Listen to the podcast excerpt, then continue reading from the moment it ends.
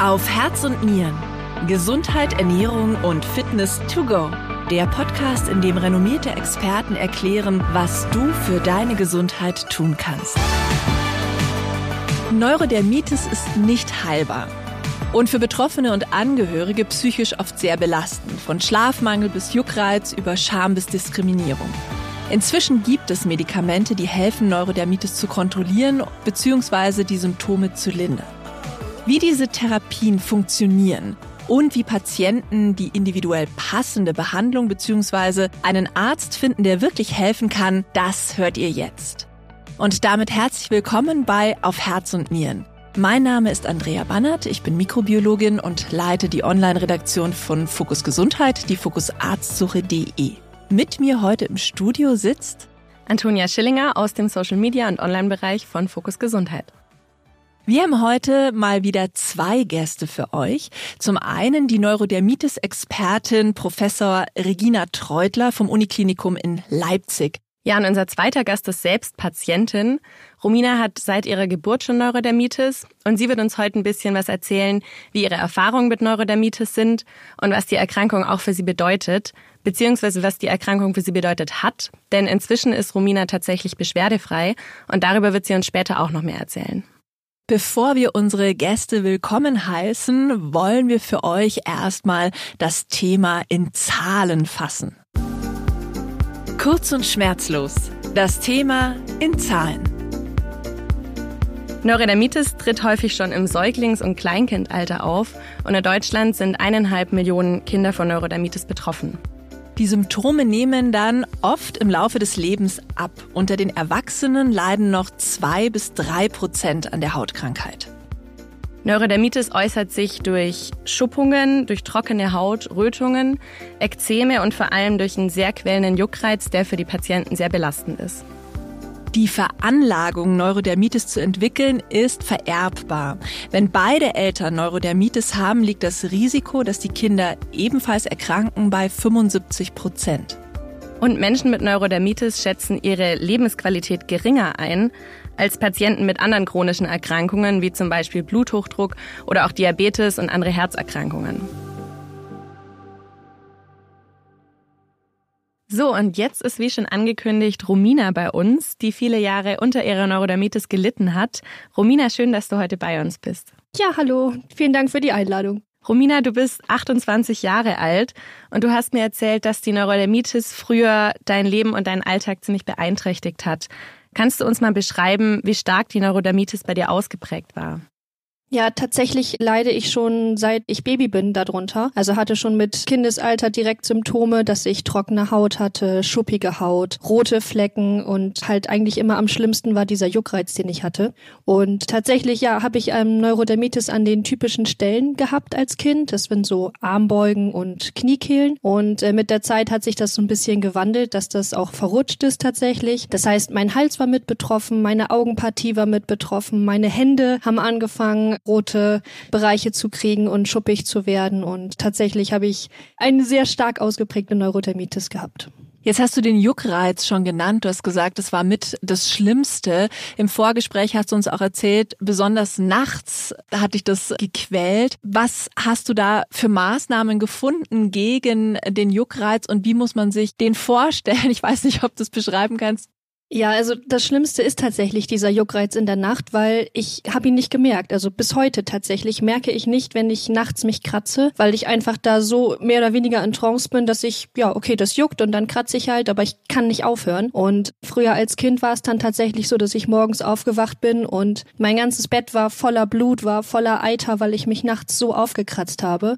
Ja, wir haben viele Sachen ausprobiert. Ich habe probiert, mit Handschuhen zu schlafen, mit langen Sachen zu schlafen, aber ich habe mich immer irgendwie wieder durchgekämpft, um an meine Haut zu kommen. Hab dann als ja junger Erwachsener auch Fingernägel mir machen lassen, so Gelnägel, dass die nicht mehr ganz so scharf waren. Das hat dann auch eine kurze Zeit geklappt, bis ich dann auch zu dolle einfach mit meinen Nägeln kratzen musste, dass ich jetzt dann blaue Flecken bekommen habe, so dass die Stellen nicht mehr auf waren, sondern sie waren einfach blau. Also so richtig richtige Maßnahme ist tatsächlich damals damals schwierig gewesen. Mittlerweile, dadurch, dass ich jetzt medikamentös richtig eingestellt bin, funktioniert das eigentlich wunderbar. Ich habe so Kleinigkeiten, die noch mal nachts jucken und dann werde ich mal eben von meinem Freund angebufft oder irgendwas. Aber das war's dann auch. Ansonsten kann man auch noch Allergietabletten nehmen. Also ich habe noch Allergietabletten, die ich allgemein nehme, wenn ich meinen Heuschnupfen habe oder ähnliches. Und da hat mein Hautarzt mir auch geraten, wenn ich dann zu starken Juckreiz abends habe, dass ich dann auch ruhig davon eine Tablette nehmen kann. Das wäre auch kein Problem. Ja.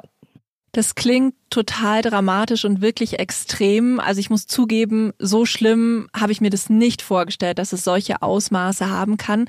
Was ich auch sehr erstaunlich finde, ist, dass du sagst, du hast es gar nicht so richtig bemerkt, dass du dich nachts gekratzt hast. Ja, umso besser, dass du jetzt dann jemanden hast, der dich dann gegebenenfalls aufwecken kann. Ja, Gott sei Dank. Also früher hat meine Mutter mich halt so vorgefunden und ich konnte dann nicht aufstehen, ich konnte meine Beine nicht bewegen, weil die so blutüberströmt waren. Dann mussten wir die erstmal abtrocknen, sag ich mal. Dann haben wir die vorsichtig ein bisschen sauber gemacht mit äh, Tüchern und haben sie dann auch wieder erstmal eingecremt mit äh, Zinksalben, dass die wieder trocken werden, die Stellen, dass die nicht so feucht sind und nachnässen. Ja, und dann zum Teil durfte ich auch gar nicht in die Schule, weil ich einfach mich nicht bewegen konnte. Also dann sind wir direkt zum Hautarzt, der hat mich dann krank geschrieben und da musste ich erstmal wieder einen Tag zu Hause bleiben. Es klingt unglaublich schlimm, muss ich sagen. Ja, ach so, du hattest auch noch gefragt, wie sich das anfühlt mit dem, mit dem Juckreiz. Ja. Kennt ihr das, wenn die Haare im Gesicht sind und man so denkt, ach, das juckt jetzt hier gerade auf der Stirn und man schiebt die Haare mal eben zur Seite oder man hat eine Feder oder so und mit der wird man so ganz kurz im Gesicht gekitzelt und dieses Wegwischen, dieses, oh, alles klar, da ist irgendwas, genau so ist es die ganze Zeit und das, das hört halt einfach nicht auf. Ja, Romina, das war jetzt quasi früher. Du hast aber gesagt, jetzt hat sich für dich was geändert. Ja, tatsächlich heute ist es anders. Dadurch, dass ich jetzt medikamentös gut eingestellt bin, habe ich kaum noch Schübe, beziehungsweise eigentlich so gut wie gar keine. Ich habe manchmal leichte Rötungen oder trockene Hautstellen, aber da kann ich einfach mit meiner Basispflege gegen angehen, sodass ich gar keinen Hautarzt mehr aufsuchen muss. Jan, die Neurodermitis hat dich jetzt ja 28 Jahre begleitet und auch heute ist es leider immer noch so, dass Menschen mit Neurodermitis stark stigmatisiert und auch diskriminiert werden. Wie hast du das denn wahrgenommen? Ganz unterschiedlich. Also im, im Kindesalter habe ich Leistungssport gemacht, da habe ich rhythmische Sportgymnastik gemacht und da ging es sehr um das Erscheinungsbild, auch schon als Kind. Da musste man auch geschminkt werden und mit Make-up wurde man voll geklatscht und zum Teil auch Bräunungscreme oder irgendwas, damit man auf der Fläche nicht so untergeht. Und das durfte ich halt alles nicht. Da gab es dann von den Trainern auch manchmal komische Blicke oder auch mal Sprüche, warum das jetzt bei mir nicht geht. Und dann haben meine Eltern das erklärt, dass meine Haut das nicht darf und dass wir das nicht machen. Das war so als Kind eigentlich. Da habe ich das selber gar nicht so wahrgenommen, jetzt nur im Nachhinein eigentlich. Als Jugendliche war es dann ein bisschen schlimmer tatsächlich, weil man kommt in die Pubertät, man achtet auf seinen Körper, es fängt irgendwie an, dass man sich mit seinem Aussehen befasst und ja, da war das dann so, dass man auch von den anderen komische Blicke gekriegt hat oder auch mal gefragt wurde, oh, geht's dir heute nicht gut? Du siehst so schlecht aus. Einfach nur, weil du jetzt gerade mal ein bisschen errötete Augenpartien hattest oder weil du am Hals irgendwelche Kleinflecken hattest, die eigentlich sonst keiner hatte in der, in dem Freundeskreis oder so. Als Erwachsener, ich arbeite mit Menschen viel zusammen. Ich bin äh, Tanzlehrerin und da habe ich das auch manchmal von den Erwachsenen, dass die sagen, oh, du siehst aber schlecht aus. Ja, dann, dann guckst du die Leute an und sagst, ja, Dankeschön.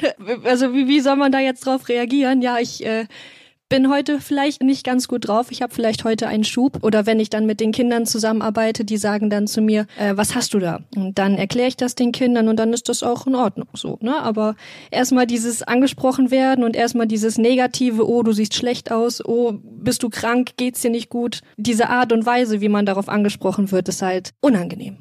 Hast du abschließend noch einen Tipp, den du anderen Patientinnen und Patienten mit Neurodermitis mit auf den Weg geben möchtest? Auf jeden Fall ähm, einen Hautarzt aufsuchen, nicht irgendeinen Arzt, nicht irgendeinen Augenarzt oder was weiß ich, sondern direkt zum Hautarzt gehen und sich vielleicht auch vorher schon mal selber informieren, was es für Therapiemöglichkeiten gibt. Wie stark ist die eigene Neurodermitis ausgeprägt? Was hat man vielleicht selber schon probiert? Was hat geholfen? Was hat nicht geholfen? Dass man da schon mal den Arzt direkt drauf fokussiert und sagt, hey, hier, das und das habe ich probiert. Bitte hilf mir. Es hat nicht das Ergebnis erzielt, was ich gerne hätte. Wir müssen daran weiterarbeiten. Ja, Romina, vielen Dank, dass du uns diese Einblicke in dein Leben mit Neurodermitis gegeben hast. Ich finde es total mutig, dass du so offen über deine Erkrankung erzählt hast und finde es auch toll, dass du aktiv dafür kämpfst, dass über die Erkrankung aufgeklärt wird. Vielen Dank, dass du dir die Zeit genommen hast. Ja, sehr, sehr gerne. Ja, vielen Dank auch von meiner Seite.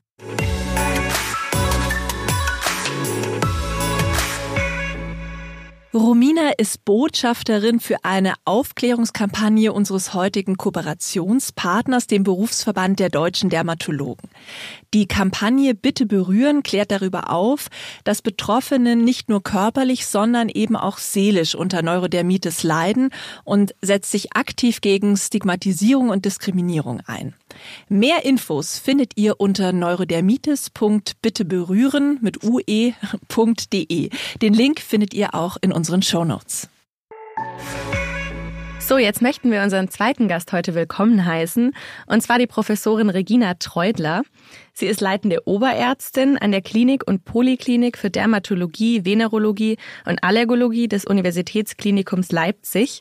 Sie ist außerdem spezialisiert auf Neurodermitis und behandelte auch sehr viele Patienten mit der Erkrankung. Hallo Regina, schön, dass du heute bei uns bist. Hallo, ich freue mich. Neurodermitis ist den meisten ein Begriff. Was viele vielleicht nicht so gut im Detail wissen, ist, was bei einer Neurodermitis eigentlich in der Haut passiert und dann letztlich diese Symptome auslöst. Kannst du uns das erklären? Ja, ich freue mich sehr, dass wir heute uns dem Thema widmen können. Es ist eine auf einer genetischen Basis entstehende Erkrankung. Das heißt, Mutter und Vater vererben das an die Nachkommen und diese Vererbung betrifft mehrere Faktoren. Das Wichtigste, was wir kennen, ist, dass die Hautbarriere gestört ist. Wir müssen uns die Haut wie so eine Mauer zur Außenwelt vorstellen. Und da gibt es Menschen, die haben eine so richtig schöne, dichte Mauer mit vielen Ziegeln und viel Kit zwischendrin. Und bei der Neurodermitis ist die Mauer einfach nicht dicht. Da sind Löcher drin. Und das führt dazu, dass also Fett und Feuchtigkeit entweichen kann. Das heißt, die Haut wird trocken und Allergene können leichter durchkommen. Das ist das Wichtigste, die Barriere. Wir kennen aber auch noch genetische Faktoren, die das Immunsystem betreffen betreffen. Das heißt, sehr häufig haben wir eine verstärkte Immunantwort auf Allergene aus der Umwelt, das sogenannte Immunoglobulin E, also ein Eiweiß, was verstärkt produziert wird und zu allergischen Symptomen führen kann, wie Nahrungsmittelallergie zum Beispiel, aber auch allergischem Schnupfen, aber auch die Neurodermitis verschlechtern kann. Und dann kennen wir noch viele weitere Dinge, also veränderte Gefäßreaktionen oder auch veränderte Fettzusammensetzungen. Also all das ist genetisch bedingt. Dann kommt es durch Provokationsfaktoren zu Schüben der Erkrankung. Was sind denn noch solche Provokationsfaktoren, die dann zu solchen Schüben führen? Vielleicht müssen wir auch einmal noch kurz eben erklären, dass diese Erkrankung eben nicht linear verläuft, sondern in Schüben sich also stetig dann mal wieder schlechtert und dann wieder verbessert. Also die allermeisten Patientinnen und Patienten haben nicht ständig eine stark entzündete Haut. Es gibt natürlich einige wenige Betroffene, die wirklich dauerhaft schwere Symptome haben. Bei den meisten kommt es aber in bestimmten Situationen zu Schüben. Das sind bei den Kindern durchaus Nahrungsmittelallergene auch, also Kuhmilch, Hühnerei, aber auch Erdnüsse, Baumnüsse können da Faktoren sein. Bei zunehmender Reifung der Haut und bei Älteren sind das eher dann auch Irritationen. Also im Beruf stehende Menschen kriegen Probleme, wenn sie die Haut sehr belasten, zum Beispiel äh, Feuchtberufe, Friseurinnen, aber auch Infektionen. Die Haut ist anfälliger für Infektionen, also für Bakterien, vor allen Dingen die, die Staphylokokken genannt werden oder auch für Herpesviren. Klima Klimafaktoren ist ein großes Thema jetzt natürlich, wo sich das Klima auch verändert. Menschen mit Neurodermitis schwitzen anders und äh, wir sehen das vor allen Dingen auch in den Beugen, ja, also wo Haut auf Haut reibt, da gibt es Probleme, da zeigt sich die Entzündung als erstes, das ist so die typische Lokalisation, die großen Beugen und bei der Hitze betrifft das viele jetzt auch. Zu nennen sind sonst auch noch psychische Faktoren, nicht umsonst heißt es Neurodermitis, ja, also ganz typisch so Stresssituationen und auch hormonelle Veränderungen. Also Frauen beschreiben das durchaus, dass im Rahmen des Hormonzyklus sich das verändert. Und leider auch sehen wir es nicht selten bei Schwangeren. Das Immunsystem in der Schwangerschaft verändert sich ja insgesamt sehr und das begünstigt leider auch das Auftreten von Schüben der Neurodermitis. Andrea, du hast vorhin schon gesagt, Neurodermitis ist nicht heilbar. Es gibt aber eine ganze Menge an verschiedenen Behandlungsmöglichkeiten, die dazu führen, dass man eben die Symptome lindern kann und diese Schübe dann auch herauszögern kann oder vielleicht sogar gar keine Schübe mehr hat. Wir würden gerne mit dir diese einzelnen Therapiebausteine mal durchgehen. Und da gibt es als erstes die Basispflege. Kannst du uns das erklären? Ja, da möchte ich gleich euch ein ganz kleines bisschen korrigieren. Wir äh, Ärztinnen und Ärzte mögen den Begriff Basispflege nicht so, sondern bevorzugen eher Basistherapie, weil Pflege klingt so ein bisschen verniedlichend und wir haben auch das Problem, dass diese Basistherapie nicht von den Krankenversicherungen übernommen wird. Und das ist schon sehr traurig, denn letztendlich ist es wirklich der Grundbaustein. Ja, wir haben gesagt, die Haut ist trocken, die verliert Fett und Feuchtigkeit und das ist A und O, dass man als Betroffener, als Betroffener guckt, dass die Haut nicht Fett und Feuchtigkeit verliert. Dazu gehört also dafür zu sorgen, dass man nicht zweimal täglich duscht zum Beispiel. Ja, und wenn man duscht, dann kurz und dann sich hinterher auch wieder eincremt. Also möglichst wenig entfettende Seifen nehmen. Dann gehört dazu, dass man wirklich bedarfsorientiert schaut, an welchen Stellen ist meine Haut besonders trocken und die dann auch eincremt, ja, mit unterschiedlichen Salben, Cremes, die können unterschiedlich fett sein. Wichtig ist, worauf wir achten würden, da sollten möglichst keine allergenen Substanzen drin sein. Das heißt, keine Duftstoffe, möglichst wenig Konservierungsstoffe. Und letztendlich gibt es da eine unheimliche Breite auf dem Markt, auch sehr viele schöne Produkte, die aber leider durchaus auch einiges an Geld kosten. Und nicht selten sehen wir dann doch, dass sich nicht jeder das leisten kann oder leisten will und dass darauf verzichtet wird. Und das ist sehr, sehr schade. Also das ist wirklich das A und O und kann man gar nicht oft genug betonen. Aber man muss einschränkend natürlich sagen, wir alle kennen das, wenn wir morgens zur Arbeit gehen oder wenn wir einen Termin haben, wir sind alle in Eile. Sie müssen sich vorstellen, Sie cremen sich ein, das muss einziehen. Also das ist auch aufwendig für Betroffene. Ne? Aber muss man immer wieder dran erinnern, wie wichtig das doch wirklich ist. Gibt es da spezifische Wirkstoffe oder Inhaltsstoffe für die Basistherapie, auf die man achten sollte? Wichtig wäre eben duftstofffrei und ich würde auch darauf dringen, dass möglichst nicht pflanzliche Inhaltsstoffe drin sind. Also viele mögen so Arnika, Kamille, ja, das können alles Allergene sein und gerade wenn die Haut schon lidiert ist, ich hatte gesagt, durch die Mauer können die Allergene leichter eindringen und dann kann man also ja, Teufel versuchen mit Beelzebub auszutreiben, wenn also da eine Allergie sich zeigt. Ansonsten sinnvolle Inhaltsstoffe, das sind eine Reihe von Cremegrundlagen auf wässriger Art. Es gibt dann auch ein bisschen fettere auf Glycerinbasis mit Vaseline drin. Was viele gerne verwenden, sind tatsächlich Volvax-haltige Produkte, aber auch da Achtung, Volvax ist schön fett, aber ist auch ein bekanntes Kontaktallergen. Also da muss man auch mal so ein bisschen drauf achten. Letztendlich ist aber das Wichtigste, dass die Betroffenen die Creme, die Salbe mögen und dass sie sie überhaupt nehmen. Viele Menschen mit Neurodermitis schwören auch auf die richtige Ernährung als Teil der Therapie. Kann es denn tatsächlich schon helfen bzw. ausreichen, die Ernährung umzustellen in bestimmten Fällen? Das ist genau, was du sagst. In bestimmten Fällen kann es das, ja. Aber es gibt keine universell gültige Diät, die für alle jetzt hilft. Es gelten erstmal die allgemeinen Ernährungsmaßnahmen, natürlich äh, ballaststoffreich, gemüsestoffreich, das, was für auch Hautgesunde gilt. Dann aber natürlich, gerade bei Kindern haben wir die Nahrungsmittel als mögliche Schubfaktoren. Da sollte aber wirklich eine sichere Diagnose stehen. Also man sollte nicht ohne klare Diagnose jetzt selbst versuchen, irgendwelche Eliminationsdiäten durchzuführen. Das kann sogar eher schädlich sein. Wir haben gelernt, dass es auch gerade für die Kleinen so ein offenes Fenster gibt, wo das Immunsystem offensichtlich eine Toleranz entwickelt, also wo das Immunsystem auch lernt, mit vielen Nahrungsmitteln umzugehen. Und anders als man früher gesagt hat, lieber nicht so schnell mit na bestimmten Nahrungsmitteln in Kontakt kommen, sagt man nein, lieber ab vierten, fünften Lebensmonat unbedingt zufüttern. Für Erwachsene hat man dann viele Untersuchungen gemacht. Man hat früher gedacht, so bestimmte fettreiche Substanzen, also Nachtkerzenöl oder ähm, Borretschöl oder ähnliches, das könnte helfen. Das konnte alles in Studien leider nicht gezeigt werden und auch Nahrungsmittelzusatzstoffe, da konnte nichts gezeigt werden. Was ich auch jetzt an der Studienlage interessant finde, auch als Mikrobiologin, sind Beobachtungsstudien, die zeigen, dass Menschen mit Neurodermitis ein verändertes Darmmikrobiom haben, also eine andere Zusammensetzung der Bakterien im Darm. Könnte das ein Ansatzpunkt für Therapien sein oder ist es das auch schon in einer gewissen Art und Weise?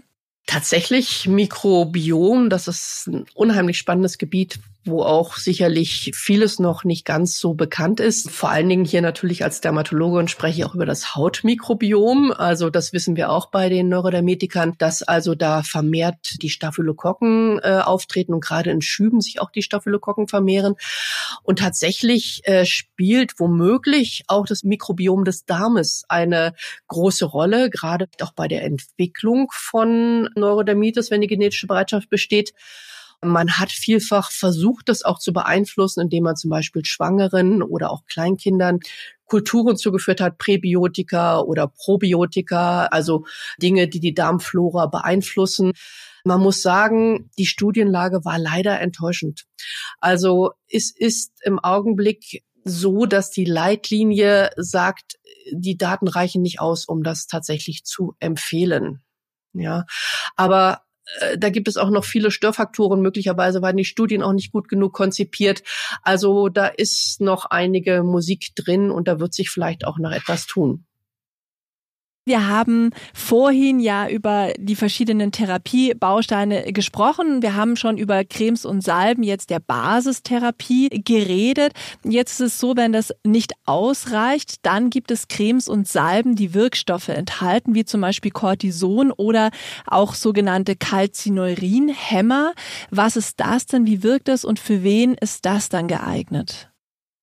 Das Cortison, was du jetzt genannt hast, oder die Calcineurin-Inhibitoren, das sind breit wirksame antientzündliche Medikamente. Das heißt, die können diese Entzündung in Schach halten. Und äh, tatsächlich ist es immer noch eine wirklich Erstlinientherapie, die wir vor allen Dingen eben in Cremes, in Salben anwenden können und die dann die Entzündung zum Abklingen bringt. Und da müssen wir manchmal auch wirklich noch so ein bisschen Überzeugungsarbeit äh, leisten, weil viele Betroffene dann doch so Angst haben vor Cortison, die ist ja mit viel ja, Gerüchten äh, belegt leider. Ist, letztendlich ist es so, wenn man die Entzündung in der Haut nicht bremst, dann tut es der Haut nicht gut und dem Gesamtkörper auch nicht gut. Also es ist vernünftig, diese Entzündungsreaktion tatsächlich zu bremsen. Und dafür haben wir unterschiedliche Cortison-Cremes und Salben in unterschiedlicher Stärke. Also wir kennen vier unterschiedliche Stärken. Häufig fängt man mit einer etwas stärkeren Creme an und geht dann auf eine etwas weniger starke runter. Also man schleicht es sozusagen aus. Wir haben gelernt, dass es auch sinnvoll sein kann, nach einem Schub der Erkrankung nicht sofort aufzuhören mit der Salbentherapie, sondern dann die betroffenen Stellen auch noch so zwei, dreimal die Woche nachzubehandeln. Wir nennen es proaktive Therapie und äh, Studien konnten zeigen, dass so auf die Länge gesehen dann insgesamt weniger Cortison verwendet werden muss. Und das Gleiche gilt für die Calcineurin-Inhibitoren, die wir sehr gerne für sehr empfindliche Hautbereiche auch einsetzen, also sei es Gesicht, Halsregion, Genitalbereich. Da versuchen wir dann möglichst rasch auf diese etwas schwächer wirksameren Präparate überzugehen und auch die werden gerne für diese proaktive Therapie, also für die Nachbehandlung dann eingesetzt. Ja, wir kommen jetzt quasi zur höchsten Stufe, zur systemischen Therapie. Das ist noch relativ neu. Das sind Medikamente wie zum Beispiel Biologika, mit denen wird auch die Romina behandelt, oder Januskinasehämmer. Wie wirken denn diese Medikamente und was ist das Besondere an ihnen? Ja, tatsächlich hat sich sehr, sehr viel in den letzten Jahren getan. Und da freue ich mich wirklich sehr. Und ich hoffe, dass wir viele Betroffene, die wir teilweise an recht dubiose andere Behandlerinnen und Behandler verloren haben oder die auch von uns als Dermatologinnen und Dermatologen enttäuscht waren, zurückgewinnen können. Also ich glaube, das ist die wichtigste Nachricht, die wir heute auch nochmal geben können. Es tut sich sehr, sehr viel. Also wir haben jetzt die sogenannten Biologika, wie du schon gesagt hast, also biotechnologisch hergestellte Eiweißsubstanzen, die sehr gezielt in das Immunsystem eingreifen. Also ich habe gesagt, wir verstehen die Entzündungsreaktion immer genauer und wir können also mit Antikörpern, also Eiweißen, die gegen bestimmte Botenstoffe gerichtet sind, da sehr genau jetzt eingreifen. Beispiele sind ein Botenstoff das Interleukin 4 und das andere das Interleukin 13. Das sind Botenstoffe, die aus sogenannten Lymphozyten, also Entzündungszellen, freigesetzt werden. Und wir haben gelernt, dass die eben eine ganz entscheidende Rolle spielen bei der Neurodermitis. Und wir haben jetzt zwei Präparate auf dem Markt, die werden gespritzt unter die Haut in der Regel einmal im Monat und die sind glücklicherweise doch sehr nebenwirkungsarm und sehr wirkungsvoll. Das heißt, wir greifen in das Immunsystem ein und darüber haben wir gelernt, dass sich auch die Barrierefunktion tatsächlich wieder bessert. Das heißt, diese chronische Entzündung, die knabbert offensichtlich auch die Barriere, die Mauer an und auch das Immunsystem insgesamt, auch was die Immunabwehr betrifft, verbessert sich. Und dann hast du noch gefragt nach den Januskinase-Inhibitoren. Wir nennen sie auch kurz JAK-Inhibitoren. Das sind Substanzen, sogenannte kleinmolekulare. Das heißt, die können in Tablettenform eingenommen werden. Die müssen nicht gespritzt werden. Und das ist eine Substanzgruppe, die im Augenblick große Beachtung findet in vielen Fachgebieten. Ja, so auch in der Dermatologie. Und die greifen ein bisschen weiter unten an. Ich habe gesagt, die Botenstoffe greifen wir mit den Biologika an. Die Biologika, die docken dann an die Zellen an und bewirken in den Zellen bestimmte Veränderungen, die die Entzündung dann auch auslösen oder unterhalten. Und die Januskinase-Inhibitoren, die sind eben bei dieser Signalübermittlung, spielen sie eine Rolle, also die Januskinasen. Und durch diese Inhibitoren, die Blocker, verhindern wir oder blockieren diese Signalübertragung. Und damit wird die Entzündungsreaktion auch wieder heruntergedimmt. Und da haben wir mittlerweile auch drei Präparate bereits auf dem Markt. Auch da tut sich weiter sehr viel. Du hast jetzt beschrieben gehabt, dass es sehr viele unterschiedliche unterschiedliche neue Medikamente gibt unter den Biologika und auch Jagdkinase hämmern. Warum braucht es denn da so viele verschiedene Medikamente? Tatsächlich verstehen wir zunehmend, dass die Entzündungsreaktion ganz unterschiedlich sein kann. Also zum Beispiel die Asiaten haben eine andere Form der Entzündung als zum Beispiel auch Schwarzafrikaner oder eben auch Europäer. Wir verstehen diese Entzündung immer besser und kennen ganz viele unterschiedliche Überträgerstoffe, die da eine Rolle spielen. Und natürlich haben wir im Augenblick schon sehr gute Therapieerfolge, die aber noch ein Tick besser werden können tatsächlich. Und wir erhoffen uns, dass wir da vielleicht dann noch etwas finden, was noch besser wirkt oder wo wir auf die einzelnen Betroffenen zugeschnittene Therapiemaßnahmen vielleicht noch besser finden können. Also es sind nicht Medikamente, die alle den gleichen Ansatzpunkt haben, sondern die wirklich unterschiedliche Ansatzpunkte dann auch nochmal wählen. Ich fasse das jetzt noch einmal zusammen. Diese neuen Medikamente greifen in den Entzündungsprozess ganz spezifisch ein, der bei der Neurodermitis entsteht. Das heißt, sie hemmen diesen Entzündungsprozess an spezifischen Stellen. Die Biologika sozusagen etwas früher im Prozess, die Januskinase-Inhibitoren etwas später. Zeitreise. Der Blick in die Glaskugel. Vielleicht wagst du mit uns einen Blick in die Zukunft. Was glaubst du denn, wie sich die Therapie von Neurodermitis in den nächsten 10 bis 15 Jahren noch weiterentwickeln könnte, was sich verändert und wie das dann aussehen könnte?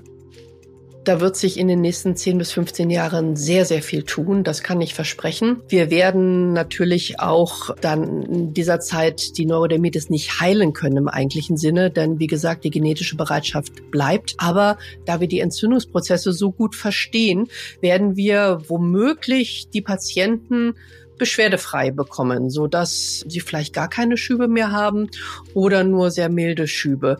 Wir haben so Erfolgsraten bei manchen natürlich von 100 Prozent auch. Im Augenblick müssen wir noch zufrieden sein, wenn wir also eine 75-prozentige Besserung immerhin hinkriegen. Wir kennen das aber von einer anderen Hauterkrankung der Schuppenflechte. Da waren wir einige Jahre zuvor äh, in einer ähnlichen Situation und mittlerweile erreichen wir wirklich eine hundertprozentige Besserung. Und ich bin zuversichtlich, dass wir das auch in einigen Jahren bei der Neurodermitis schaffen werden. An Präparaten kommen, wie ja schon gesagt, neue Biologika tatsächlich auf den Markt, die nicht nur an den jetzt genannten Zytokinen angreifen, also diesen Botenstoffen Interleukin 4 und Interleukin 13, sondern wir kennen wirklich auch noch eine Reihe von Substanzen, die eine Rolle zu spielen scheinen. Also das Interleukin 31 scheint ganz doll beteiligt zu sein bei der Entwicklung von Juckreiz zum Beispiel. Wir haben aber auch noch eine Reihe von weiteren Oberflächenstrukturen, die angegriffen werden durch solche Antikörper in Studien jetzt und äh, da tut sich sehr, sehr viel einerseits, was die Biologika betrifft, dann aber auch, was die Januskinase-Inhibitoren betrifft, einerseits bei Tabletten, also da wird es auch neuere Präparate geben. Und was ich aber besonders spannend finde, ist auch die Anwendung der Januskinase-Inhibitoren in Salbenform. Das ist ja so ein Vorzug der Haut, dass wir tatsächlich von außen anwenden können. Das heißt, wir müssen gar nicht den Gesamtorganismus unbedingt in Mitleidenschaft ziehen. Ja, wir haben jetzt über ganz viele verschiedene Behandlungsoptionen gesprochen. Ich kann mir vorstellen, dass es für Betroffene auch manchmal ziemlich verwirrend ist, zu wissen, welche Behandlung ist da die richtige für mich. Hast du Tipps, wie man da die richtige Therapie finden kann? Viele wollen gerne eine einfache Antwort haben. Leider ist es nicht so einfach. Es ist sehr kompliziert. Es spielen viele Faktoren rein. Ich würde Betroffenen da empfehlen, zu versuchen, möglichst valide, also wertvolle Informationen zu sammeln. Es gibt zum Beispiel im Netz den Deutschen Allergie- und Asthmabund, der sehr viele Informationen zur Verfügung stellt. Es gibt Selbsthilfegruppen natürlich. Es gibt auch mittlerweile recht gute Apps, wo man wirklich sich auch in kleinen Portionen immer mal wieder Informationen beschaffen kann. Also wie ist das eigentlich mit der Barriere? Welche Allergene spielen eine Rolle? Und am Ende müssen wir tatsächlich gucken, dass die Betroffenen zusammen natürlich möglichst mit uns auch individuell versuchen herauszukriegen, was ist genau bei mir persönlich jetzt ein Schubfaktor? Was hat es jetzt bei mir zur Verschlechterung geführt? Also habe ich mich von meinem Partner getrennt? Bin ich schwanger oder was ist da jetzt wirklich? Und dass jeder für sich so ein bisschen versucht rauszukriegen, was tut mir auch gut. Wem helfen denn tatsächlich diese Biologika und sind die überhaupt für jeden Patienten geeignet? Es sind gut verträgliche Medikamente in der Regel, die aber auch Nebenwirkungen haben können. Und wir dürfen auch nicht vergessen, es sind sehr teure Präparate im Augenblick noch. Wir haben ein Stufenschema, was uns die Leitlinie auch vorgibt. Wir haben diverse sogenannte Scoring-Systeme, wo wir gucken, wie ausgeprägt ist die Rötung, wie stark hat der Mensch gejuckt, gekratzt, wie ist es offen die Haut. Und dann gibt es auch eine Reihe von Lebensqualitätsfragebögen, also dass man wirklich gucken kann, wie schwer ist derjenige, diejenige betroffen und dementsprechend wählen wir unsere Maßnahmen. Wie gesagt, die Basistherapie, dann käme als nächstes eine Salbentherapie mit antientzündlichen Präparaten, die wir genannt hatten. Wir machen auch ganz gern immer noch mal eine UV-Therapie, also ärztlich kontrollierte Lichtbestrahlung.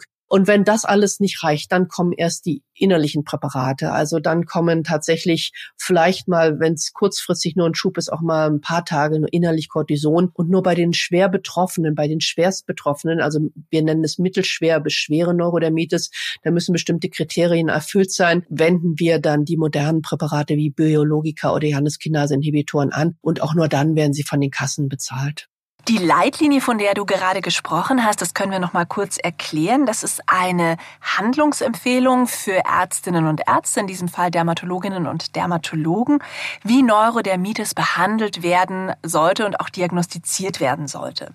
Diese Leitlinien gibt es für ganz viele verschiedene Erkrankungen und sie werden immer von führenden Experten des jeweiligen Fachgebiets entwickelt. Dennoch, wie du schon gesagt hast, bringen manche dieser Medikamente Nebenwirkungen mit sich. Was sind denn besonders häufig auftretende Nebenwirkungen? Also fangen wir mit der Spritzentherapie der Biologika an, die wir haben. Da sehen wir bei einem kleineren Teil der Betroffenen, also je nach Studie fünf bis zehn Prozent, das Auftreten einer sogenannten Konjunktivitis, also einer Bindehautentzündung. Da ist noch nicht so ganz geklärt, wieso das eigentlich dazu kommt. Und erstaunlicherweise, wir setzen das Medikament auch bei anderen Erkrankungen mittlerweile ein. Und diese Betroffenen, die entwickeln diese Nebenwirkung nicht. Also das scheint was ganz Spezielles bei den Neurodermitis Patientinnen und Patienten zu sein. Das ist eigentlich so die wesentliche und einschränkende Nebenwirkung. Alles andere ist sehr, sehr, sehr, sehr, sehr, sehr selten. Also natürlich können so kleine Rötungen an den Einstichstellen mal auftreten, aber das behindert die meisten nicht. Bei den Tabletten, bei den Januskinase-Inhibitoren ist es ein kleines bisschen anders. Da müssen wir tatsächlich auch regelmäßige Blutkontrollen machen, was bei den Biologika nicht vorgeschrieben ist. Wir sehen vor allen Dingen durchaus Erhöhung der Fettwerte, so dass man das kontrollieren muss und gegebenenfalls auch diätetisch oder mit fettsenkenden Medikamenten dann eingreifen muss. Es kann auch zur Erhöhung der Leberwerte kommen und es steigt auch in gewissem Maße das Risiko für Infektionen, ja, also Gürtelrose, Herpesinfektionen Deshalb müssen hier auch schwere Infektionen vor Beginn ausgeschlossen werden, also so etwas wie Hepatitis, HIV, Tuberkulose. Und es gab jetzt äh, auch eine Warnung, dass wir doch verstärkt aufpassen müssen bei Menschen, die rauchen dass diejenigen das Präparat nicht erhalten sollen, weil da womöglich ein Anfangsverdacht besteht, dass auch es zum Auftreten von bösartigen Tumoren kommen könnte. Ich sage das alles sehr vorsichtig, weil die Daten, die wir haben, die stammen alle von einem anderen Krankheitsbild und auch Thrombosen. Da sollen wir aufpassen. Also auch wenn Frauen zum Beispiel Hormonpräparate einnehmen. Wir haben diese Warnung erhalten von den Gesundheitsbehörden. Wir nehmen das auch sehr ernst. Aber man muss sagen, die Daten, auf die sich das Ganze bezieht, die stammen eigentlich von einem ganz anderen Patientenkollektiv von Rheumapatienten, die schon langfristig auch mit anderen Medikamenten behandelt worden sind. Also ich denke, auch wir kriegen auch immer mehr Daten bei den Neurodermitis-Patienten sind es eigentlich auch gut verträgliche Präparate. Wie wichtig ist es denn bei der Therapie, dass man Begleiterkrankungen unter Umständen mit berücksichtigt? Man hat sicherlich schnell auf dem Schirm, dass jemand mit Neurodermitis auch einen allergischen Schnupfen oder ein allergisches Asthma hat, also Allergien. Andere Erkrankungen aus dem allergischen Formenkreis sind aber durchaus auch gehäuft bei Menschen mit Neurodermitis. Das heißt also die Urtikaria, Arzneimittelreaktion und eine bestimmte Form der Speiseröhrenentzündung. Aber wir haben auch gelernt, dass Autoimmunerkrankungen häufiger sind. Also der kreisrunde Haarausfall zum Beispiel, aber auch Rheuma, entzündliche Darmerkrankungen und äh, dann auch nicht zu vergessen psychische Begleiterkrankungen, ja, also Depressionen. Da wissen wir auch noch nicht so ganz genau, ist es jetzt eine Reaktion auf das Hautbild und weil sie schlecht schlafen und jucken oder ist es äh, begründet auch mit der Entzündung, die möglicherweise auch das Nervensystem betrifft. Und das ist jetzt natürlich wiederum ganz spannend, wenn wir die neuen Therapieoptionen betrachten. Also dann kann man versuchen, dass man wirklich, wenn zwei oder gar mehrere Erkrankungen vorliegen, dass man versucht, mit einem Medikament mehreres zu behandeln. Also so sind manche Biologiker zum Beispiel für Asthma, für Neurodermitis und für diese Speiseröhrenentzündung und für Nasenpolypen zugelassen. Und das kann ich dann natürlich alles mit einer positiven Nebenwirkung gleich erwischen. Anders ist es zum Beispiel, wenn jemand auch Rheuma hat. Dann würde sich eher anbieten, wenn Rheuma und Neurodermitis bestehen, dass ich dann die Januskinase-Inhibitoren einsetze, weil die auch wiederum für beides zugelassen sind.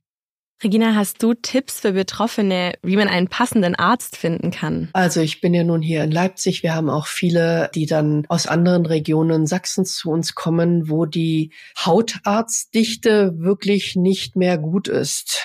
Letztendlich muss man natürlich sagen, eine gute Hausärztin, Hausarzt ist durchaus in der Lage, auch so eine Neurodermitis-Therapie mit zu überwachen. Ich denke, man sollte schauen, dass man auch von Leidensgenossinnen und Leidensgenossen sich mal Erfahrungen einholt, sich beraten lässt, Selbsthilfegruppe.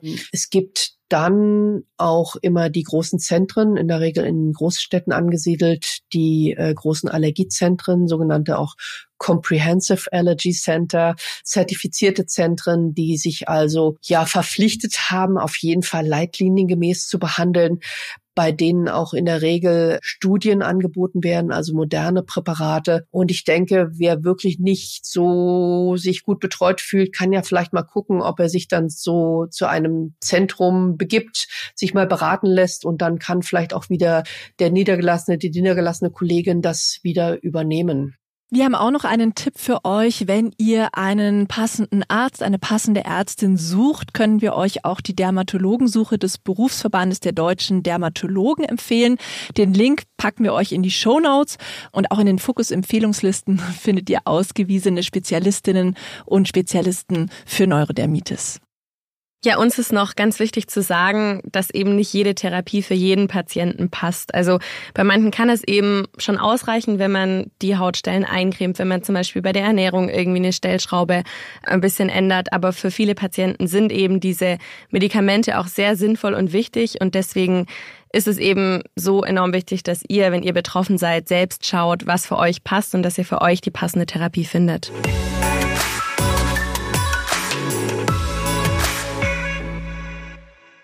Ja, wir möchten jetzt nochmal auf die Aufklärungskampagne Bitte berühren Hand in Hand gegen Neurodermitis von unserem heutigen Kooperationspartner, dem Berufsverband der deutschen Dermatologen, aufmerksam machen. Die Kampagne soll Betroffenen und auch Angehörigen Orientierung in diesem Therapiedschungel der Neurodermitis bieten und motiviert eben auch gemeinsam mit Hautärztin oder Hautarzt Behandlungsoptionen zu finden und dann auch umzusetzen. Auch hierzu findet ihr Infos unter neurodermitis.bitteberühren.de. Und zum Schluss unser Goodie to go. Am Ende unseres Podcasts möchten wir euch wie immer einen praktischen Tipp mit auf den Weg geben. Und heute geht es um das Thema Weiterbildung in Bezug auf Neurodermitis. Studien zeigen nämlich, Schulungen können Neurodermitis-Patienten helfen, ihren persönlichen Umgang mit ihrer Erkrankung zu verbessern und vor allem auch nachweislich den Behandlungserfolg zu verbessern. Die Arbeitsgemeinschaft Neurodermitis-Schulung bietet solche Kurse an. Die Kurse werden auch meist von den Krankenkassen bezahlt. Falls ihr euch für solche Schulungen interessiert, findet ihr einen Link mit weiteren Infos in unseren Show Notes. Ja, Regina, wir sind jetzt schon am Ende von unserer Podcast-Folge angekommen. Vielen Dank, dass du heute da warst und dass du uns aufgeklärt hast über dieses doch ziemlich komplexe Thema Neurodermitis. Sehr, sehr gerne. Hat mir viel Spaß gemacht. Ich bedanke mich auch. In unserer nächsten Folge sprechen wir über das Thema Wechseljahre und auch darüber, dass hormonelle Veränderungen bei uns Frauen schon in den Mit-30ern startet, was das bedeutet, was man tun kann. Falls ihr dazu auch Fragen habt, dann schreibt uns gerne und wie immer gilt auch, falls ihr einen weiteren Themenvorschlag habt, den wir in unserem Podcast mal ausführlich besprechen sollten, sendet eine E-Mail an podcast@fokus-gesundheit.de. Und bewertet unseren Podcast auf Spotify, Apple Podcast und Co., wenn es euch gefallen hat. Das würde uns wie immer sehr freuen. Abonniert uns, klickt die Glocke, damit ihr keine neue Folge verpasst. Und hier kommt noch ein ganz persönlicher Podcast-Tipp für alle, die den Garten lieben, Pflanzen pflegen, ihr eigenes Obst und Gemüse anbauen und sich gerne mit Nachhaltigkeit und Naturschutz beschäftigen. Grün statt Menschen, der Podcast von Mein schöner Garten, versorgt euch dreimal im Monat mit den besten Garten- und Pflanzentipps. Holt renommierte Experten ans Mikro und bringt euch die Natur direkt auf die Ohren. Immer zum 1., 10. und 20. jeden Monats. Hört doch mal rein. Macht's gut und bleibt gesund.